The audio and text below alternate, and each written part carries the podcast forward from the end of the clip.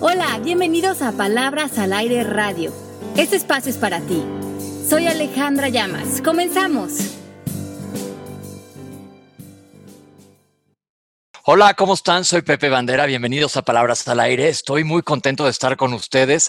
Desde un frío en Ciudad de México tenemos un día muy nublado, pero tengo dos compañeras que se enlazan con nosotros desde donde hay un poco más de sol. Le llamas, Melanie, ¿cómo están?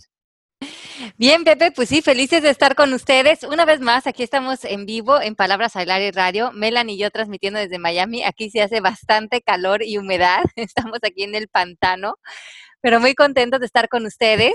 Acuérdense de escribirnos en el chat las preguntas que tengan del programa del día de hoy, que promete estar muy interesante.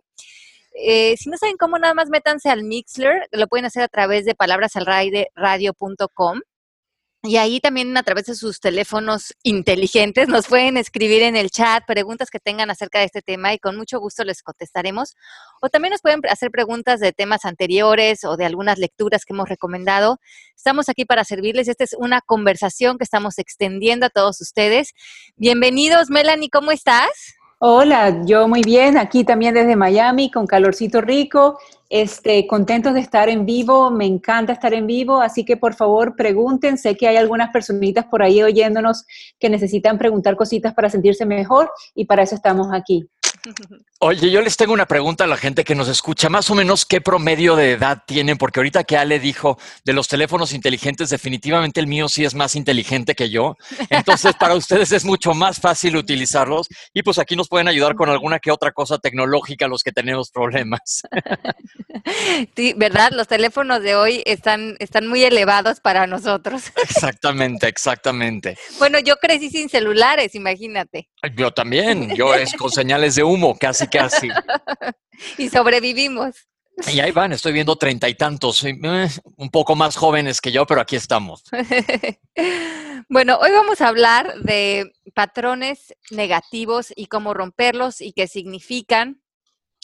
Y en coaching nos gusta mucho como indagar en cuál es el origen de las cosas. Y entonces, eh, estudiando esto, nos damos cuenta que Jung, que es una persona que ha estudiado los arquetipos psicológicos en los seres humanos, eh, no, plantea un arquetipo muy interesante que es el arquetipo de la víctima. Y, y, la víctima es una palabra que mencionamos constantemente en coaching y en el trabajo que hacemos. Y me quise ir más a fondo e indagar qué significa esto de la víctima y cuál es el origen parece que este arquetipo de la víctima es una cuestión colectiva que existe en nuestra mente colectiva como seres humanos. Y la palabra en sí víctima significa estar atado. Quiere decir estar atado frente a nosotros mismos o frente a una situación. Esto no lo pueden estar haciendo otras personas o no lo podemos estar haciendo nosotros. La humanidad a lo largo de los últimos años ha estado muy em, asociada, muy adicta, muy apegada a este arquetipo de la victimización. Y va de la mano también con la idea de que cuando somos víctimas históricamente, también éramos arrojados como al sacrificio. Y ese sacrificio tenía la cualidad o estaba asociado también con ideas de eternidad, de merecer y de trascendencia. Y a lo mejor en algunos de ustedes está haciendo resonancia, creencias como que si mm, haya, si va a suceder algo, eh, si está pasando algo bueno, algo malo va a suceder. Irá asociado con este arquetipo. O si no hacemos un sacrificio, no, no podemos merecer algo bueno sino como que pagamos por algo, no podemos recibir a lo mejor una vacación o algo positivo. A lo mejor a veces ya estamos incómodos de sentir que estamos recibiendo cosas positivas porque sentimos que algo negativo viene en el camino. Y esto es la idea de estar atados a un arquetipo que nos tiene atados. Y de aquí se origina esta idea de crear los patrones negativos. Es permitirnos un poco de felicidad, un poco de respiro en un momento dado, pero regresar a patrones negativos de angustia, culpa, defendernos, atacarnos, miedo o destructividad, porque lo necesita eh, la psique en función casi hasta de tener que pagar la penitencia de la felicidad que está viviendo. ¿Les suena esto? Híjole, muchísimo. Yo que, que mm, tengo un poco, relativamente poco tiempo en esto de coaching, he, tendido a, a, rechazar la victimez, pero me doy cuenta muchas veces que yo caigo mismo en, en, en ser víctima. Y tengo una pregunta, Ale. Estas creencias con las que hemos crecido, yo soy, soy bueno, pues ni tan bueno, pero soy católico, este, entonces crees, creces con un poco de culpa, que te tiene que ir un poco de mal para que te vaya bien, o que si te está yendo bien, te debe de ir un poco mal. Pero ¿qué el ser víctima te cubre alguna carencia que traemos todos? Tiene que ver más con una mm, como con la inteligencia colectiva, como con la manera en que está planteada la mente colectiva de la cual todos surgimos y operamos.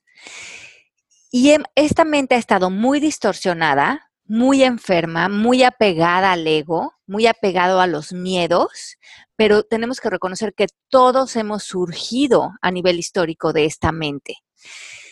Algunos de nosotros nos hemos hartado de sufrir, de atacar, de estar en patrones negativos y a lo mejor por eso estamos en coaching, estamos buscando nuevas alternativas, estamos viendo si es posible esa felicidad constante, esa paz eh, constante en nuestro ser.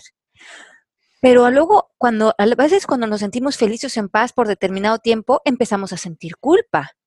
¿Por qué? Porque estamos apegándonos otra vez a esos arquetipos que están también tan asociados con la religión católica, en este caso, como mencionas, Pepe.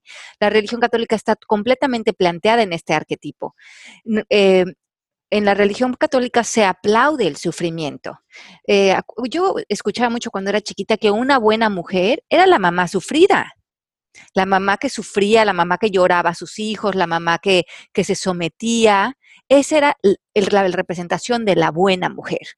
Una mujer empoderada, una mujer con fuerza, con definición, que hacía su vida, que manifestaba su poder en todos sentidos, era una persona que se veía mala, egoísta, mal vista. Y esto es muy reciente que estamos rompiendo esos patrones. ¿Qué significa ser una buena mujer? ¿Qué significa tener tu poder? ¿Qué significa tener dinero? Porque el dinero es algo que nos va a dar también poder. Una cena, el dinero nos da permisos y, energía para generar cosas, pero también está asociado con la parte de la victimización. Cuando no tenemos dinero, no tenemos gasolina, otra vez estamos atados. Quisiéramos cumplir nuestros sueños, quisiéramos abrir un poder cuidar nuestra salud, pero no tengo dinero. Y este de donde se origina otra vez atarnos frente a, a nuestro poder y nuestras posibilidades de bienestar. Mel, ¿te ha pasado a ti que te tropieces en este sentido?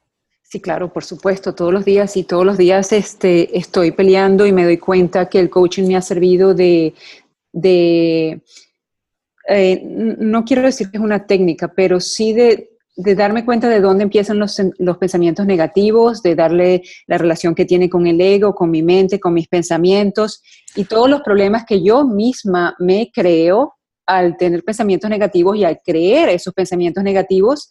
Y justamente lo que el coaching me ha dado es empezar a, a, no creerle y a tratar de callar la mente y a tratar de, de bajarle el volumen porque cuando yo me los creo, yo me pongo mi propio problema, pues. Yo creo que sería bueno que todos hiciéramos como un análisis y ver cuántas veces nos victimizamos, porque como les digo, yo que muchas veces digo no soy víctima, me doy cuenta a veces en la noche cuando hago mi análisis del día que sí me victimicé en una que otra cosa, porque buscas la recompensa que digan, ay, pobre, ay, qué bueno es, o algo y a lo mejor lo estamos haciendo de manera inconsciente, Ale. ¿Qué recomendación o qué, eh, si hay algún método que tú nos puedas decir que hagamos para que caernos darnos cuenta si nos estamos victimizando. Ok, bueno, número uno, darnos, eh, reconocer, como dices Pepe, si en nosotros vive el arquetipo de la victimización, si eso es algo que a lo largo de nuestra historia ha estado siendo un activo en nosotros, porque el arquetipo es como el autorretrato de nosotros mismos. ¿Cuál ha sido nuestro arquetipo constante a lo largo de nuestra historia y probablemente también lo podemos ver histórico con nuestra familia, que nuestra familia a lo mejor también ha, tenido este arquetipo psicológico y nosotros somos producto de haber aprendido esos patrones y esas maneras de ser. Esto no quiere decir que voltemos a ver a nuestros familiares juzgándolos, ellos también son producto de a nivel histórico estar en esta en estos procesos, estarnos pasando esta batuta. Ahora, estamos como humanidad listos para dar un siguiente paso, para regresar, para despertar, para regresar a esa casa eh, humana en donde nos urge como seres humanos, como naturaleza, como planeta, dar ese paso, movernos de la violencia, movernos del ataque, movernos de nuestras ideas, de nuestras posturas, de las guerras, de la destrucción, y que todos demos paso a darnos cuenta que somos hermanos, que somos uno, que nos debemos de amar, querer, aceptar y desvanecer todas estas miedos, porque finalmente lo que nos separa a unos de otros, lo que nos hace matarnos, lo que nos hace alejarnos, lo que nos hace destruir la naturaleza, es el miedo, es una necesidad de defendernos, que es una finalmente una ilusión de la mente, es creer que aquello que estamos pensando es cierto y no podernos mover del lugar. Ah, tenemos aquí un comentario de Jesse que dice, durante 10 años de matrimonio fui representante de un movimiento católico en pro del matrimonio, caí en depresión y mi sacerdote decía que mis lágrimas serían compensadas en el cielo que no tuviera miedo. Cuando estaba en el fondo y después de varios tratamientos antidepresivos logré escapar de esta atadura religiosa, pero me costó mucho por la educación de mis padres. Ahora soltera, feliz, trato de no repetir patrones con mi niña. Ah, mira, qué interesante. Y es que sí, mm, creo que en este programa no, no estamos tratando de, menospreciar ninguna religión. Aquí justamente el coaching es completamente incluyente y respeta las creencias que tenga cada persona. Pero sí se puede definir en que hay religiones o hay maneras de, de operar como seres humanos en que se ve esto, se ve el sacrificio o se ve la, los llantos o se ve los malos tragos, a veces innecesarios, como algo, como algo que nos va a llevar a trascender o que nos va a evolucionar o que nos va, que de alguna vez vamos a ver, ser recompensados por este sacrificio que, repito, en la mayoría de las veces es innecesario. Eh, inclusive hay culturas en las donde se rentan personas para ir a llorar a velorios. Este, mientras más drama, pues más como dice Ale, nos apegamos más a las creencias con las que crecimos. Pero pues esto es, como tú dices, es una conciencia colectiva que individualmente tenemos que ir rompiendo. Y es que hay veces que estamos confundidos y, por ejemplo, no sé si es el caso de Jessie, pero también ella estaba seguro tratando de buscar su felicidad con el matrimonio y, hay veces yo me pongo a pensar por qué necesitamos de esta persona para hacernos felices a nosotros. Yo creo que ya el hecho de darnos cuenta, estamos siendo víctimas o estamos buscando el amor en otra persona, nos hace cuestionarnos y empezar a buscar el, amor dentro de nosotros. Y yo creo que eso ya es un paso gigante, solamente el, darnos cuenta que, que, nos, que podemos estar confundidos. Ser víctima podemos estar confundidos y eso es una ya un, paso gigante, digo yo. Sí, ese gran despertar de conciencia, ¿no? Claro. Ale, yo creo que es importante que aquí eh, mencionemos la diferencia entre una verdadera víctima, como de repente hay situaciones en donde sí eres una víctima de algo, y la víctima que, de lo que nos estamos refiriendo para que no haya una confusión. Por ejemplo, eres víctima de un asalto, por ejemplo, está totalmente fuera de ti, ¿no? Entonces, eh, para que nos expliques la diferencia. Ajá. Ok, muchas veces nosotros, como bien dices, Pepe, no vamos a ser eh, responsables de los actos que otros puedan hacer frente a nosotros y que en un momento dado nos pueden lastimar. Frente a eso, de lo que nosotros sí somos 100% responsables es de cómo nos relacionamos con eso hoy, ahora, en este momento. Si, si vivimos algo que, alguien exterior invadió nuestro ámbito, digamos, nos sacó de una zona de comunidad, de comodidad, nos, nos causó dolor, eso se, opera y se maneja, pero en este momento de lo que somos 100% responsables para no terminar, como dice la palabra víctima, atados frente a lo que sucedió, es cómo me voy a relacionar con esto que ya sucedió, frente a lo cual ya no tengo poder ni decir porque ya es una realidad, cómo me voy a relacionar frente a esto para justamente no quedar definido como una víctima, porque mi poder está en cómo yo quiero relacionarme y sanar frente a esto.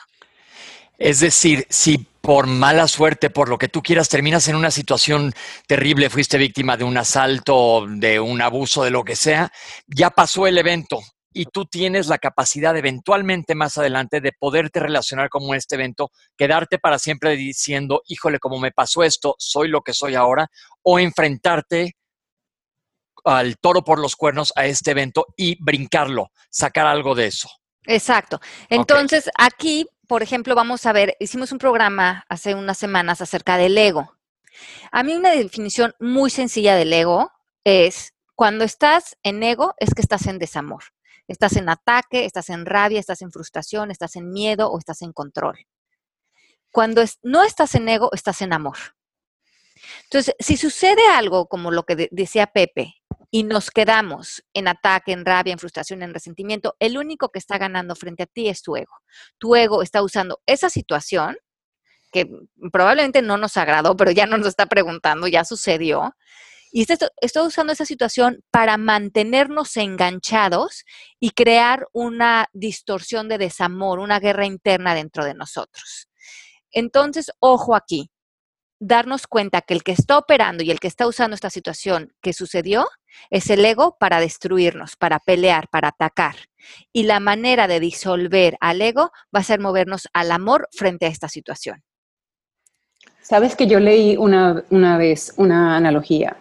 La vida eh, es como un juego de póker, te da unas cartas. Hay veces que las cartas te salen muy bien, hay veces que las cartas te salen muy mal. Depende de ti, de cómo jugar tus cartas. Si no, tienes las cartas acertadas, bueno, espera, da la vuelta y tal, pero no te vas a, en, sabes, a, centrar en que tienes las, las cartas malas. No, vas a tratar de disfrutar el juego que te tocó porque, porque no hay otra. Entonces, tratamos de disfrutar lo que el universo nos ha mandado con las cartas que tenemos, ¿verdad? Aquí hay un comentario de Francesca, Francesca Baglio Linares. Yo trato de no recibir nada de nadie porque siento que siempre quedo con una deuda moral y muchas veces que no me merezco que hagan cosas por mí sin recibir algo de mi parte. ¿Tiene que ver? Claro que tiene que ver, porque en, en esta cuestión, Francesca, hablamos de que todos somos eh, seres interconectados. Y si tú no te estás permitiendo recibir de otros, hay una creencia ahí. Sería interesante que indagues que, cuándo se originó esta creencia, qué ganancias tienes de sentir de no recibir y, y, y, y que, de alguna manera esto cómo se está manifestando en tu vida, porque cuando nos negamos a recibir, cerramos fuentes muy importantes de amor, de dar, de conexión, de relaciones. Entonces, creo que sí, a veces no recibimos porque sentimos que no merecemos o que no somos importantes o que nos vamos a tener una deuda, pero esto no es cierto. Tiene que ver con creencias que probablemente se originaron a lo largo de tu, de tu historia, de tu infancia o de mensajes de seres cercanos. Qué interesante. Mira lo que dice a él. Nunca había oído tu nombre a Ellen o a Eileen de la Peña. ¿Por qué la gente dice que no se puede tener todo en la vida? Creo que esa creencia nos limita. Un abrazo a los tres, abrazo de vuelta. Pues justo lo que Ale dice. Exacto. Y, y para todos nosotros, ponernos a pensar qué nos estamos permitiendo vivir y dónde a lo mejor ya tenemos, a lo mejor nos, nos, regalamos un viaje, una vacación, o el universo nos regala un espacio, nos da una buena pareja, nos, o nos da una, una comida rica, ¿cuántas veces nos permitimos realmente recibirlo? Y, o eh, estamos en un restaurante muy rico, con, con gente agradable, y por alguna razón se manifiesta un pleito en un momento dado que podría ser para disfrutar. ¿Qué será? ¿Que realmente se manifestó el pleito? ¿O que las personas que están ahí no están pudiendo recibir la comida, el buen momento, la amistad y están buscando algo cómo distraerse de poder recibir el bienestar y acabarlo marchitando con una discusión o con algo. ¿Será real ese pleito o será que todos se unieron en un arquetipo de victimización y, de alguna manera perjudicaron un buen momento por la incapacidad de poderlo recibir? Es, bien interesante lo que dices, Ale, porque sí tenemos, yo creo que muchos de nosotros ese problema de que cuando recibes algo dices, híjole, ¿qué querrán de mí? O cómo le voy a hacer, o me lo merezco o no me lo merezco, o me da pena recibir. No sabemos cómo recibir. Me les cuento que me pasó a mí hace poquitito. Alguien me invitó a un lugar padrísimo y dije, híjole, voy a decir que no. Y dije, por, dije, pues porque me da pena. Y me dijo una amiga, ¿y por qué te da pena? Le dije, pues no sé. Me dijo, pues no seas imbécil, la verdad. Este, si te están invitando, lo están haciendo de buena onda, ¿no? Y, y, lo que, y un ejercicio que hice y que he hecho cuando estoy en esto es, si estuviera al revés la situación, ¿tú qué harías? Es como si Ale me dice, Pepe, mañana te invito a Miami, indirecta. este, y digo, no, me da pena, todo pagado a todo lo que da. Un, este, le diría, hijo, me da pena con Ale. Pero si yo fuera el que le digo, Ale, mañana te invito a México, pues estás en las mismas y lo haces feliz y contento. Sí, sí, sí, sí. Entonces vamos a ver cuáles son esas resistencias que hay en nosotros de no recibir y de quedarnos entonces en patrones negativos. Entonces, estos patrones negativos se pueden representar en nosotros de varias maneras. Pueden ser la típica situación que se ha repetido a lo largo de nuestra vida, que una y otra vez estamos hablando de eso, a lo mejor es una persona, a lo mejor es un pleito con nuestros familiares, a lo mejor es el dinero, a lo mejor es la salud. Entonces, como dice Pepe, el paso número uno es la autoobservación, vernos. ¿Qué onda con nosotros? ¿Dónde siempre nos atoramos? ¿Cuál es esa conversación constante que tenemos de nosotros? De queja, de no tengo dinero, de no me cae bien mi pareja, o no me cae bien mis compañeros de trabajo, o tengo mucho estrés, o mis amigas me critican. ¿Cuál es esta conversación constante que estás llevando dentro de ti, que le extiendes, pero que a lo largo de la vida te ha acompañado? Porque aquí es interesante despertar qué fue primero, el huevo o la gallina. Si tu tema es, por ejemplo, el dinero, y tu queja es que no tenemos dinero, es que la situación económica y los pleitos y los conflictos en tu casa son acerca del dinero, nosotros hemos dicho que nosotros espejeamos aquello que creemos. Si tú crees que es válido tener que el dinero sea un problema en tu vida, el dinero se va a volver un problema en tu vida. Y entonces cuando sea un problema en tu vida porque no hay dinero suficiente, entonces pues con más justificación estamos hablando de eso. Pero no hay dinero en tu vida porque es algo que de lo que necesitas estarte quejando y entonces es la realidad que estás creando y luego crees que, pues mira, ve mi cuenta de banco, ¿cómo no me voy a quejar? Pero se nos olvida que nosotros somos los creadores de esa cuenta de banco con lo, frente a lo que le damos justificación. ¿Se dan cuenta? ¿Cómo atacas esto, Ale? Por ejemplo, este, este ejemplo del dinero primero que nada tenemos que ver si históricamente esto es algo que ha sido recurrente en nuestra vida. Si, si, si el dinero es un tema constante en tu vida, tiene que ver contigo. No tiene que ver con el exterior. Tiene que ver con que tú estás usando el dinero para mantenerte victimizado, o sea, atado. Porque no tener dinero, como decía Pepe hace rato, te, te, sirve de quejarte de pobre de mí, de yo no puedo hacer las cosas, te hacen cuando no tienes dinero, no tomas responsabilidad a lo mejor de conquistar tus sueños, de abrir tu negocio, de cuidar tu salud, de invitar a alguien a salir, de ponerte en una posición de poder frente a ti, frente a otros. Y esa posición de poder, mucha gente no la quiere. Prefiere estar en una posición chiquita de victimización, donde el pobre de mí, a mí nunca me alcanza, yo nunca tengo suficiente, pero eso está habiendo una ganancia secundaria ahí. primero, el primer paso es reconocer que el problema no está allá afuera con el dinero. hay una ganancia en nosotros, hay un tema en nosotros con el dinero y ese es el que primero tenemos que comenzar, primeramente a reconocer. Ok, ya que lo reconoces, dice, pues ya tiras ese pensamiento, desde dejar de estar pensando en ese ciclo en el que estás metido como perro que se persigue la cola, ¿no? Así es. Entonces, el número dos, bueno, aquí en el uno, si tú estás en preguntas de por qué a mí no me gusta que nunca tengo dinero, si tan solo las cosas cambiaran, eh, y si, o si le estás dando tu poder a algo externo y no y por eso no estás cumpliendo tus sueños, quiere decir que si estás en un patrón negativo frente a una persona, frente a una situación o frente a un episodio de tu vida. Y eso va a ser recurrente si no lo, si no lo reconocemos que está en nosotros, que no está allá afuera. Entonces, el número dos es acepta, como dice Pepe, toma responsabilidad de la situación y vela con la mayor perspectiva posible. Las víctimas creen que el universo está en su contra y las personas con poder creen que el universo está a su favor. Entonces, las personas que se victimizan se enfocan en el micro. Es que me dijo y no me dio y no puedo y tú y se quejan y ven las, las situaciones desde un punto de vista muy minúsculo, muy pequeño. Las personas abundantes y que no se victimizan tratan de ver el big picture, como dicen, la, pantalla grande. En vez de enfocarse en el problemita, en, en la transacción muy terrenal, comienzan a ver qué es lo que realmente está pasando, cómo me hago 100% responsable frente a esta situación, cómo puedo ver que esta situación tiene que ver conmigo y, de qué manera, me, qué otro resultado podría acercarse para mí. El paso número tres es revisa tus emociones. Generalmente cuando hablamos de dinero y a alguien le duele el estómago porque le da ansiedad o hablamos de una persona o de una situación y te da angustia y te da miedo y te da empieza a dar rabia y te empieza a dar frustración, estás ligado a esta situación como un patrón. Y tus emociones, y también estás adicto a las emociones que esta situación o este pensamiento te causan. Los seres humanos nos volvemos adictos a la culpa, al miedo, a la victimización, al ataque.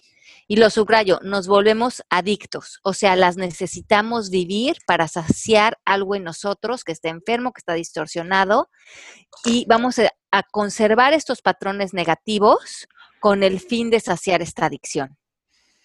Wow. No, no lo había visto así, pero les cuento hace poquitito, bastante poco, Ale sabe, me di cuenta que estábamos yo en una situación familiar adictos al drama. Como digo yo, somos como los leones que se comen ya un animal que está muerto.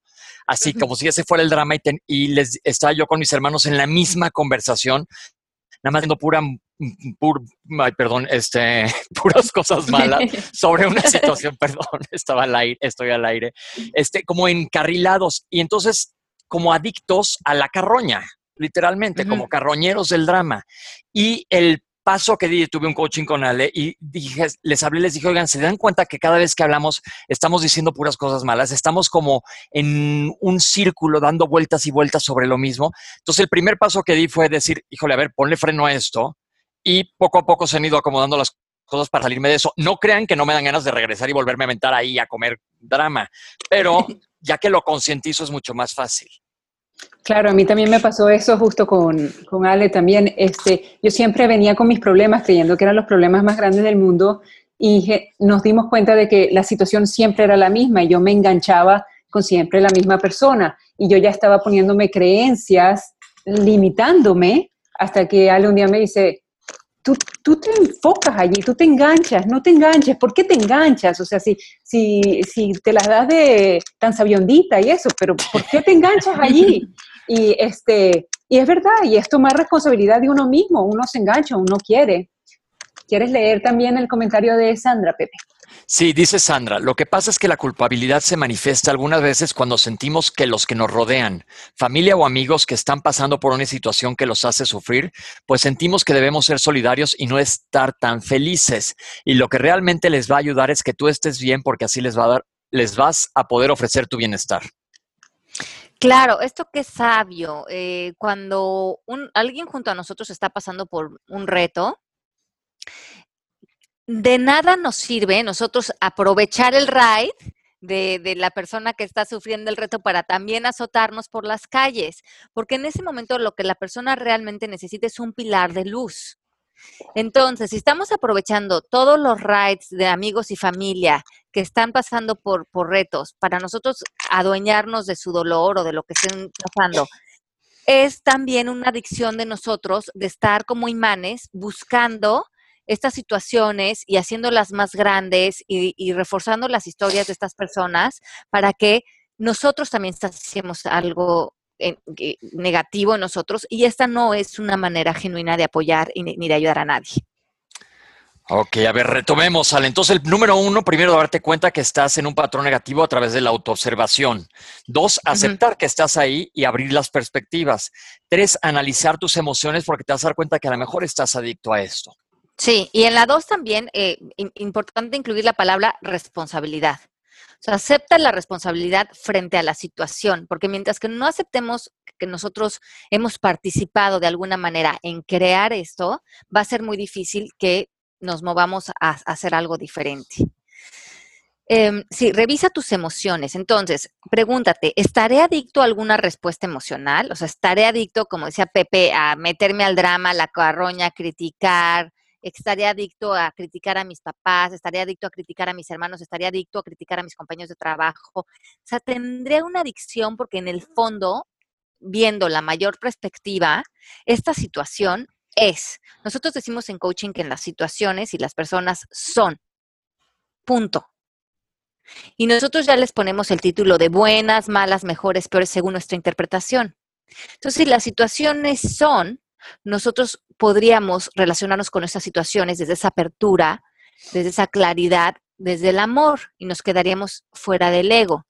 Pero cuando las situaciones las, les arrojamos la negatividad y le empezamos a crear historias y a alterar a los personajes dentro de esas historias y a dramatizar, tenemos que reconocer que lo único que estamos haciendo es nutrir una adicción en nosotros y estamos usando esa situación para darle una connotación negativa y para enfermarnos y crear toxicidad dentro de nosotros. Entonces, salirnos de la situación, verla con esa mayor perspectiva y preguntarnos qué es lo que realmente está pasando. ¿Es la situación o que yo estoy usando esta situación para eh, enfermarme, para, para, agarrarme de ella y nutrirme? Entonces, mermarnos, movernos del ego al amor ver de qué manera podemos relacionarnos a esta situación desde el amor y regresar a la situación desde un lugar emocionalmente válido. Esto quiere decir que si ya regresé el amor, ¿cómo voy a observar? ¿Cómo voy a hablar? ¿Cómo puedo contribuir? ¿Cómo puedo ser yo un pilar de luz y de sanación frente a esta situación cuando a lo mejor todos en mi alrededor están en la destrucción y, en, este arquetipo de la victimización? Ok, vamos aquí con una pregunta a ver si justamente podemos ayudar a Delegui Santana. Una pregunta ahorita que hablan de dinero. Tengo una situación que engloba a, que engloba a veces me quedo corta, soy mamá y tengo a mis dos hijas, hace dos años me separé, pero no me divorcié y entré una terapia y grupo para trabajar la codependencia, no tuve contacto con el papá de mis hijas y apenas empecé a solicitar el divorcio y la pensión de mis hijas se hizo un convenio y él no lo aceptó y él dice que solo puede tanto, pero si quiere llevarse a las niñas en las visitas, yo no acepté ni lo, ni lo que quiere dar y que y que se lleva a mis hijas. Tengo proyectos personales, me gustaría poder tener un divorcio sano, pero que él se empiece a responsabilizar y que construya lazos con mis hijas. Esto que pido pienso que es un límite. Eso también, o a esta semana me abrume mucho, escuchaba quejarme a esta situación, está mal pedir esto para mis hijas y para que yo pueda verme más desahogada. Bueno, entendemos en coaching que frente a cualquier situación, podemos eh, aceptarla, cambiar en nosotros lo que podamos cambiar o alejarnos de ella. Ahí está nuestro poder. Entonces, frente a esta situación y frente a esta petición, hablamos de actos lingüísticos en programas anteriores, cuando alguien te hace una petición, en este caso el, el ex marido, nosotros tenemos derecho a decir que sí, a decir que no o a contraofrecer. Entonces, Aquí hay dos vertientes del coaching en juego. Primeramente, tienes que definir quedarte en tu ámbito, quedarte en tu ser, no estar él debería o no debería, ya hemos hablado de los ámbitos, o sea, la persona va a actuar como él desea actuar, frente a lo que él ofrece y frente a lo que él pide, nosotros vamos a decir que sí, vamos a decir que no, o vamos a negociar lo que nos convenga, y nuestro poder va a estar en o aceptar la situación o cambiar en nosotros lo que tengamos que cambiar para poder relacionarnos con esa situación desde la paz o crear límites de amor. Y estas son las opciones que tenemos. ¿Qué hacer frente a cada determinada situación? Eso lo tiene que definir cada persona porque cada persona es el experto de su propia vida y cada persona tiene que escuchar su voz interior. Pero lo tenemos que hacer fuera de la victimización, o sea, fuera de las ataduras y dentro de nuestro ámbito y dentro de nuestro poder. Bien, acá hay más preguntas. El Lula Buen dice, hace tiempo leí Tú puedes sanar tu vida y empecé a dar y me empecé a dar cuenta de mis pensamientos carentes. Mi situación ha mejorado, sin embargo me doy cuenta que hay mucho que mejorar y me gusta mucho cómo me reta Ale y quiero continuar con mi crecimiento. Gracias por el programa y por todo lo que nos regalan. Les mando saludos con mucho agradecimiento. Lula, gracias a ti. bueno, qué linda. Bueno, la verdad es las opciones del coaching allá afuera, porque a mí me encanta eso de, a veces cuando estoy en los seminarios o con mis estudiantes y me dicen, ay, Ale, pero es que no sé esto del coaching, a veces me parece muy difícil poder llegar ahí, estar en paz, ya soltar esto, o me parece un reto. Y le digo, es que a veces no nos damos cuenta que es más reto estar en la situación en la que estás. A veces no nos damos cuenta el esfuerzo y las emociones que se necesitan para estar en resistencia frente a una situación, frente a una persona o, con un pleito. La cantidad de energía que necesitamos para estar mal. Eso sí es difícil, eso sí es un reto, pero cuando soltamos las resistencias, cuando nos ponemos en sincronización con lo que es, cuando empezamos a agarrar el toro por los cuernos y decimos, a ver, ¿cuál es esta situación? ¿Cómo me puedo hacer responsable? Eso irónicamente es más fácil, porque fluye uno, porque uno ya está en su poder, porque uno ya no se está peleando contra la vida. Entonces, creo que a veces el reto es quedarnos en esa negatividad y estarnos enfermando y estar eh, completamente contaminados de esos patrones negativos. Fíjate, eh, Pepe, aquí hay este, un comentario que se identifica contigo, una persona que se identifica contigo, Jessie. Lo que acaba de decir Pepe de su familia me pasa en cada reunión familiar, pero no sé cuál debe ser mi actuar porque por un lado quiero ignorar, pero me tengo que refugiar en mi iPad para no engancharme en conversaciones o discusiones familiares. Pero es mi familia y me duele mucho. La semana pasada, en una fiesta de cumpleaños, me puse a cantar y a bailar y un cuñado me pidió guardar silencio de manera grosera porque estaban discutiendo, tuve que retirarme de la fiesta. ¿Cómo resuelvo esa emoción? ¿Debo enfrentar a mi familia? ¿Sigo alejándome para no engancharme en las situaciones de conflicto entre ellas? Pepe, ¿cómo le has hecho? Te voy a decir qué he hecho yo. Este, cuando se pone una situación en la que normalmente yo reaccionaría violentamente, lo que hago es retirarme de la situación. Si no tengo algo bueno que aportar, pues tú tienes derecho a poner límites. Decir, por ejemplo, a tu cuñado le puedes decir, oye, ¿sabes qué? Me le estoy pasando bien, no me hables así y me puedes hablar decentemente y dejo de bailar y de cantar. O si de plano lo que se te antoja en ese minuto es aventártelo al cuello y darle un azotón, es mejor quitarte. Retírate de la situación. Yo me ha tocado que en una situación me levanto de la mesa y sin más cosa me levanto y me salgo para evitar engancharme en la situación. Y así no armas un pleito y tú te vas en paz. No, no compras el pleito. Entonces mejor o alejarte y, como dice Ale, sí poner límites. Así es. Y también cuestionarte cuando tu familia está en un conflicto, está en un pleito, están en, una cuestión vaporosa, salirnos del pensamiento de que ellos no deberían de estar haciendo eso, porque eso nos pone a nosotros en guerra contra ellos. Entonces, también nos podemos poner así como, bueno, pues ya ven, y, y, ver si nosotros podemos poder estar frente a ese conflicto sin pensar que ellos deberían de ser diferentes, porque eso nos hace entonces, si no a nosotros, o que nosotros estamos bien y ellos están mal. Y eso ya tiene que ver otra vez con el ego. Podemos también, si, si es manejable, estar con ellos, porque eso es donde ellos están en este momento. Y esto es algo bien interesante que estábamos leyendo el otro día Pepe y yo, decía de la empatía. Y a mí me encantó esta definición y se la mandé a Pepe y, y se las voy a compartir, porque creo que a muchos de nosotros nos pasa y tiene que ver con lo que estamos diciendo.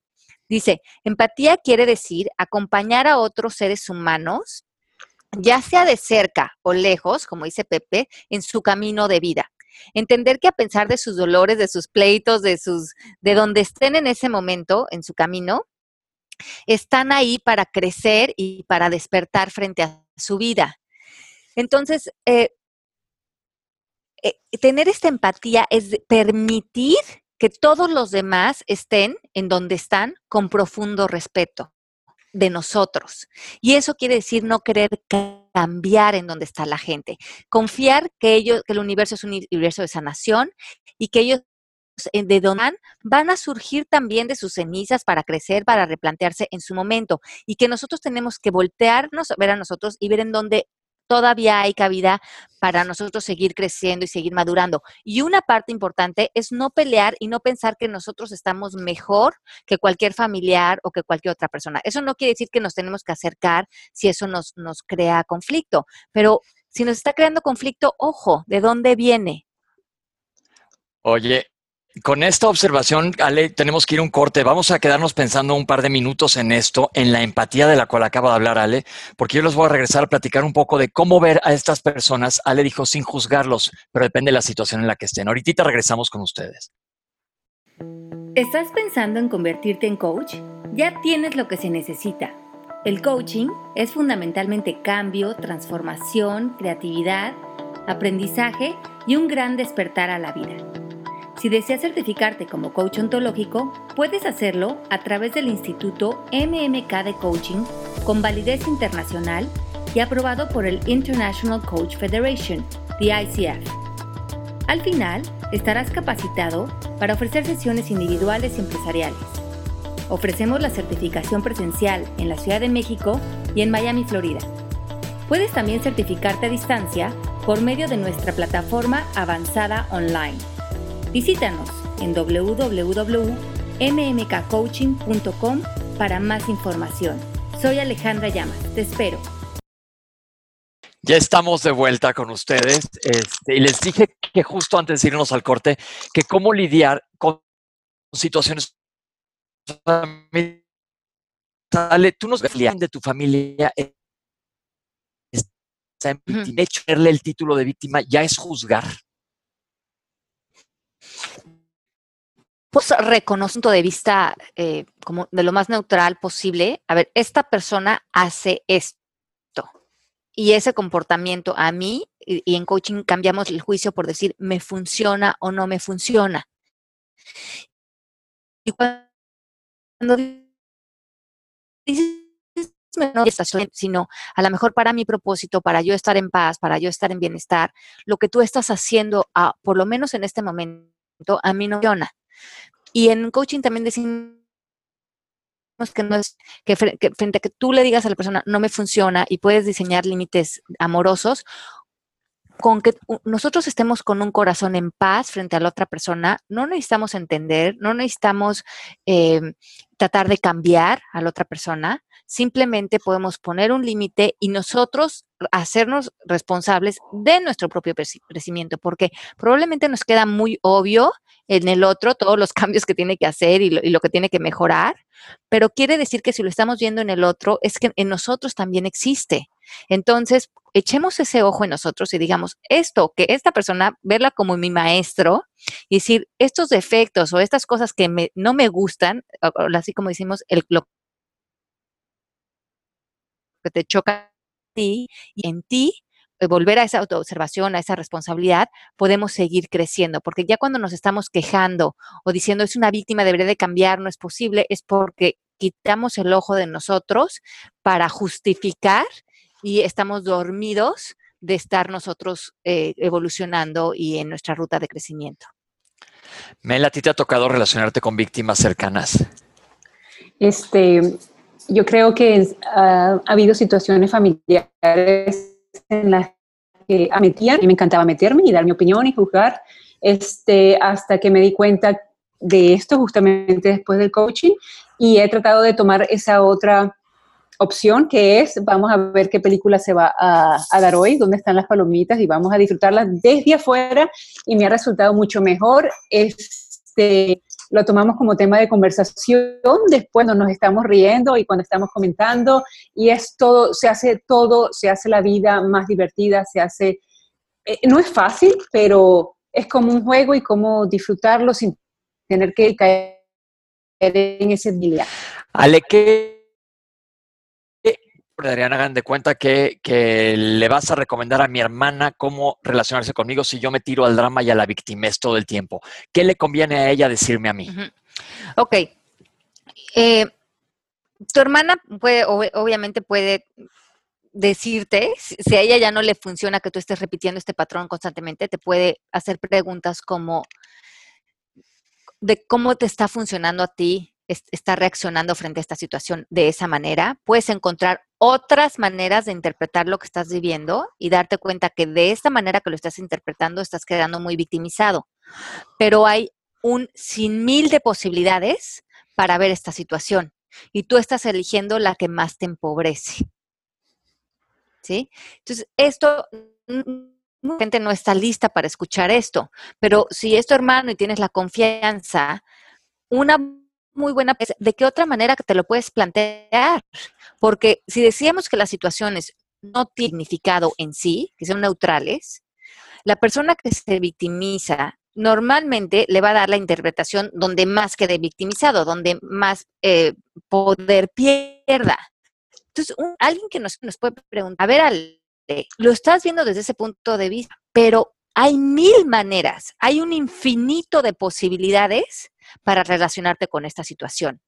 ¿De qué manera podrías verlo hoy para mejorar esta, esta, es la manera en que Ok. Dice, saludos a Alejandra. Pilar también, mándanos a mí, a mí nos quedamos. Ay, Esto fue un poco de víctimas de mi parte. Y gracias, y gracias a las netas divinas por invitarla al programa. Dale tips para manejar el dinero porque es madre soltera con tres hijos y he escuchado varias veces que debes amarlo. Gracias. Bueno, como cualquier tema en, en de- en- en coaching, nosotros abordamos que cuando queremos dar un resultado diferente frente a cualquier situación, lo que necesitamos tener es más distinciones, ¿verdad, Pepe? Las que me gustan, exacto. Te gustan. Entonces, eh, si nosotros queremos mejorar nuestro resultado, y esto lo vamos a contestar también ahorita en la en la en la 5, en el paso 5, tenemos que cambiar las selecciones que estamos haciendo. Entonces, si quieres cambiar el resultado que estás dando con el dinero, probablemente está- están haciendo falta distinciones. Lo que yo le recomiendo a mis clientes frente a este tema o cual- cualquier otro tema mejorar es aprendan lean libros, edúquense.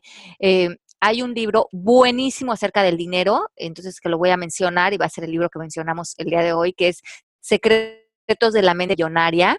Eh, ahorita le pido a, Mari que les ponga en el chat, en el Mixler, el autor. Eh, también es- es- está en inglés, Secrets of the Millionaire Mind.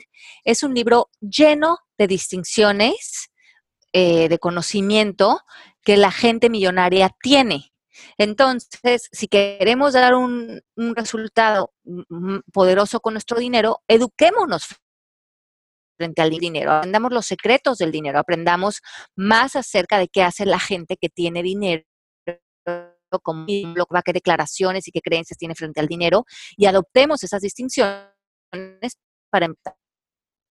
Yo también quisiera añadir que quizás ella tiene que preguntarse si es dinero o es seguridad lo que ella quiere, porque hay veces que confundimos que la seguridad que necesitamos para tener tres hijos y para salir adelante es solo dinero. Y hay veces que nosotros podemos también buscar seguridad en, de otras maneras, no solo buscando dinero, trabajando por dinero, sino eh, buscando otras técnicas, buscando intercambios, ayudas, este, eh, familia, amigos, hablar, este, que nos hagan estar en una posición un poco más segura. Así es, exacto, que la abundancia no nada más viene por un canal, que es el dinero, sino que la abundancia viene por muchos canales, por mucha ayuda, por mucha manifestación. Entonces, estar abiertos a esos canales, ¿no, Mel? Exactamente. Eso era lo que quería decir, Ale. Ay, pues ahí nos estás llevando nuevamente, Mel, al paso uno, la autoobservación y ver por qué tienes este patrón negativo, ver cómo te estás relacionando con él. ¿Y qué? Pasamos al siguiente número, Ale. Sí, el 4. El 4 es saca la lección. Y a veces, de esto hablábamos el otro día, y a veces la, la lección, la gran lección, es que no entiendo de esto cuál es la lección o no. No, muchas veces la lección es muy simple. Es movernos de las resistencias al amor. Esa es la gran lección de todos nosotros como seres humanos. No, no, no, no lecciones complejas, es soltar la resistencia, el decir no quiero, no me gusta esta situación, no me gusta esta persona, a soy 100% responsable de cómo me relaciono con esto y soy 100% responsable de moverme al amor y de dentro de mí frente a esta situación. Esa es la gran lección de vida frente a cualquier situación y frente a cualquier persona. No lo las compliquemos. Cuando nos vayamos a dormir es, ¿qué más puedo hacer, para moverme más al amor frente a esta situación? Esa es la gran lección, porque estamos usando a las situaciones y a las personas como nuestros maestros para crecer, soltar el cuerpo, confiar, amar el universo, saber que todo está en el orden perfecto de las cosas, soltar las resistencias, amar lo que es. Yo creo que has dicho un punto clave, Ale, que el otro día me dijiste también en el coaching, que les quiero comentar que siempre estamos esperando una lección de ser, híjole, si estoy pasando por esto, volvemos a lo del principio del programa La Victimez, es porque tengo una lección que aprender. Y yo le decía, Ale, híjole, ¿cuál será la lección que tengo que aprender con cierta situación en la que está pasando? Siempre creemos que se va a abrir el mar o el cielo y van a bajar así miles de ángeles a traerte en una charola de plata la respuesta. Y muchas veces la respuesta a tu lección es nada más, deja ir esto, deja de estar pensando en eso, bájale dos rayas a tu drama. Ajá, suéltalo, no lo trates de controlar, no le pongas resistencia, no lo pelees, no pongas tus preferencias de me gusta, no me es peor. Hay viento espiritual, de salud nosotros cuando soltamos, cuando confiamos, cuando dejamos ir. Eso no quiere decir que permitamos a lo mejor situaciones destructivas en nuestra vida. Nuestro poder también es, a lo mejor, soltencias, hablar en líneas. Ya, voy a dejar de pelear esta situación y, y simplemente voy a límites necesarios para que no me afecte. Y ahí está nuestro poder, ahí está nuestra luz. Tenemos más preguntas. Eh, dice, dice Francesca, que ya nos habías escrito hace un rato. Ah, no, perdón, Edgar, te brinqué. Ale, ¿crees que la falta de autoestima sea una causa de engancharse en la víctima? Bueno, hemos hablado antes de, Edgar, y te mando un beso grande, eh, de la, la autoestima desde el punto de vista del coaching, que nosotros hacemos el autoestima, simplemente es creerte pensamientos y creencias de ti que no son ciertas. O sea, estar identificado con pensamientos eh, negativos que te limitan o que estoy feo, estoy gordo, no soy adecuado, no soy merecedor, no soy suficiente, eh, no merezco lo que la vida me está dando. Tener esa creencia y la creyendo. Pero si nosotros eliminamos esas creencias y esos pensamientos, nadie tiene problemas de autoestima en este planeta, porque el autoestima es producto de algo que nos estamos creyendo, un pensamiento o algo que nos está eh, coartando.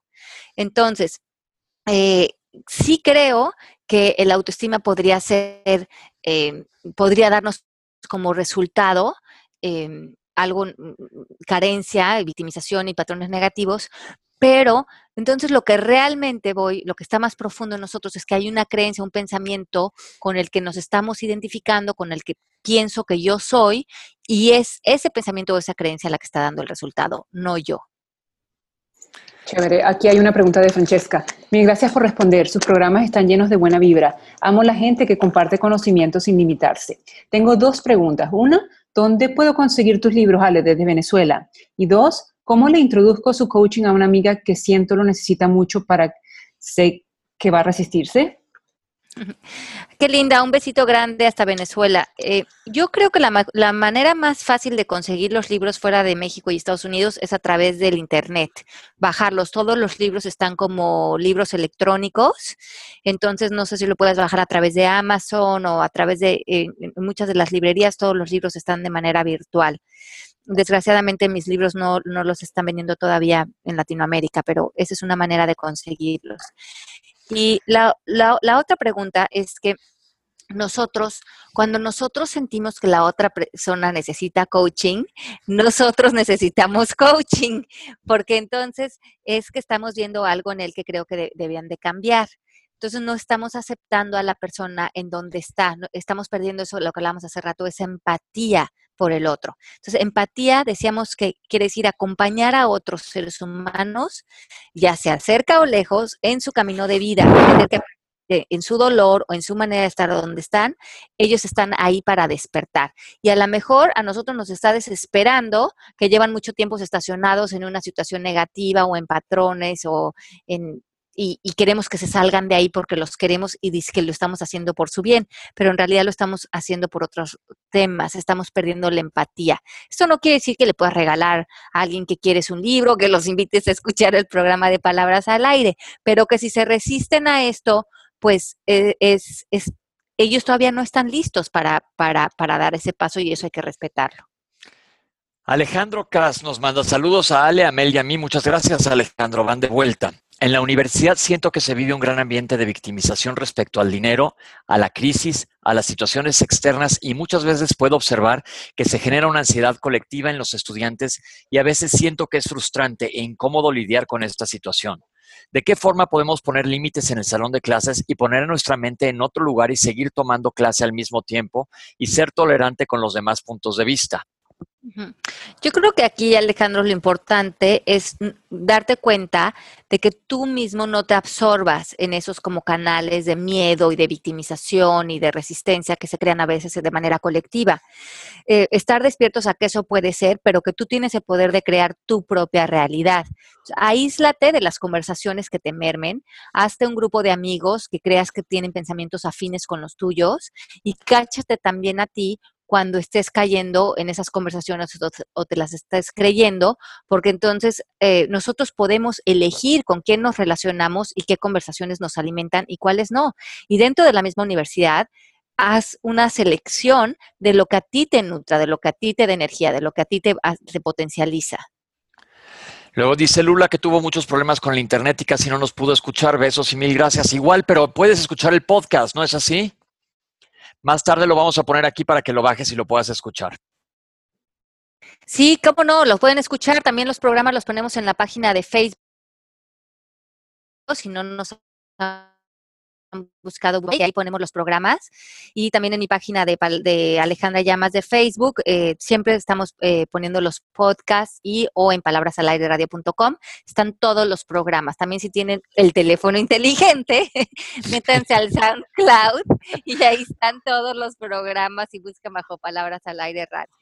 Bueno, se nos está acabando el tiempo, entonces vamos por último al punto número 5, y, un poco lo habíamos mencionado por encima, es haz una elección diferente para obtener un resultado diferente.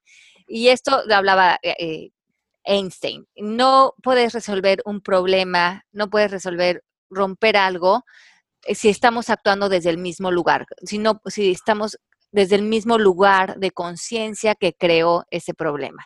Entonces, muévete del lugar, haz elecciones diferentes, haz prácticas diferentes, aprende nuevas cosas, lee nuevos libros para tomar nuevas elecciones que te empiecen a modificar los resultados. Y esta tiene que ser la manera de, romper para volver a casa, volver al amor, volver al bienestar y irnos librando poco a poco de esa adicción de estar en patrones negativos que para lo único que nos sirven es para bajar la calidad de nuestra vida. ¿Y qué les parece si hago un rápido resumen de los puntos para darnos cuenta de nuestros patrones negativos? Uno, autoobservación, ver cuál es tu patrón negativo, si estás cayendo en víctimas. Dos, aceptar que estás en este problema y buscar perspectivas. Tres, analiza qué emociones te tienen ahí agarrados, si eres adicto a ellos. Cuatro, busca qué opciones puedes tener tú en tu situación personal para salir. Y perdón, no es cierto, esa era la misma parte de la 3. La 4 es cuál es la lección. Busca la lección, que no tiene que ser, como ya les dije, una lección, una, una lección tremebunda, sino puede ser algo muy sencillo. Y 5, elige salirte de eso y elige algo diferente, donde estés mejor. Así es. Entonces, movámonos ahí. Cualquier cosa que vengan arrastrando de patrones, de negatividad, frente a la mejor su excusa es su matrimonio, su excusa es el trabajo, su excusa es el exmarido, su excusa es el dinero, su excusa es la salud, su excusa es la dinámica familiar. Yo no sé, todos nos podemos justificar para decir, no, es que en mi situación, ¿cómo no me voy a quejar? ¿Cómo no voy a estar en este tema? ¿Cómo no voy a estar en drama? piensen que lo que están sacrificando es su paz, que están creando una sombra dentro de ustedes, que los sigue a lo largo de la vida, que merma su presencia y que merma su bienestar. Somos seres holísticos, así es que lo que no atendemos, lo que no sanamos, lo que no ponemos en luz, sí nos acompaña como sombras en nosotros. Y esos patrones recurrentes negativos, aunque cuando estemos bien, nos acompañan y nos crean, eh, nos limitan para estar en luz, para estar en abundancia y para estar en un mejor lugar en todo momento. Entonces, vámonos todos a la luz, vámonos todos al amor, al bienestar, revisen cuáles son sus situaciones, tomen 100% responsabilidad de ellas y vámonos al amor, eh, movámonos todos a ese lugar que creo que ahorita el mundo eh, lo, necesita, que nos, que nos movamos y, y soltemos las resistencias. Ok. Mel, nos vemos la próxima semana. Estuviste muy calladita. Estaba oyendo mucho y también a mí me encanta cuando Ale dice que qué preferimos, estar en paz o tener la razón. Estar en paz, en paz mil veces y el coaching nos enseña eso. Chao, chao, nos vemos la semana que viene. Chao ustedes dos. Nos vemos, Ale, gracias, Bye, un, besote. un beso grande a todos. Gracias, Mari, un beso grande. Nos vemos la próxima semana. Gracias, chao. Un beso. Esto fue Palabras al Aire Radio con Alejandra Llamas. Te esperamos en vivo la próxima semana.